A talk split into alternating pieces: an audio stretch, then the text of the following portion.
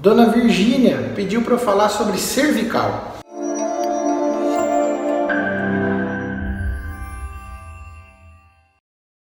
Gente, a coluna cervical é essa parte do pescoço da nossa coluna.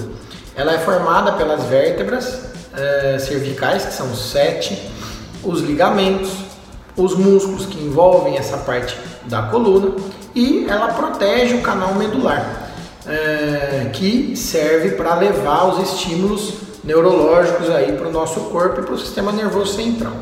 Ela pergunta sobre a inversão da lordose cervical. A lordose cervical é essa curvaturinha natural que todos nós temos na nossa coluna cervical. A gente tem três tipos de curvas na coluna, eu já falei sobre isso em um vídeo anterior.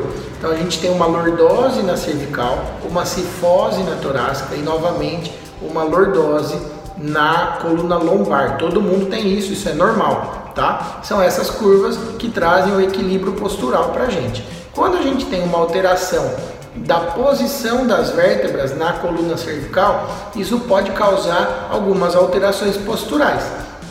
Se essa curvatura é alterada para frente ou para trás, com alteração dessa curva lordótica, isso pode acarretar uh, um aumento mais rápido das degenerações, pode trazer dores. E existem diversos tratamentos para isso, até mesmo tratamento cirúrgico mas a gente está falando, na maioria das vezes, de uma grande melhora com tratamento de fisioterapia, consciência corporal, é, trabalho de fortalecimento, manter a mobilidade da articulação coluna e se cuidar para não ter é, efeitos extras externos que possam a vir a prejudicar. Por exemplo, o cigarro, que é um fator que a gente sabe que aumenta demais o processo degenerativo da nossa coluna e das nossas articulações.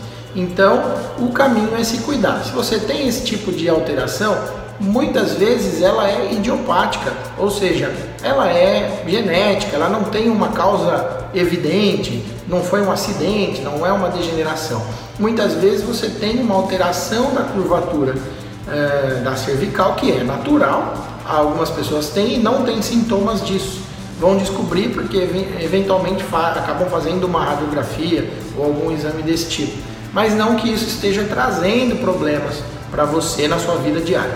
Se você tem esse tipo de alteração e se essa alteração está causando problemas, o seu médico vai saber te orientar com relação ao melhor tratamento indicado no seu caso. Cada caso é um caso, exige um tipo de abordagem de tratamento individual. Por isso, eu oriento a senhora a marcar uma consulta com um médico especialista da área.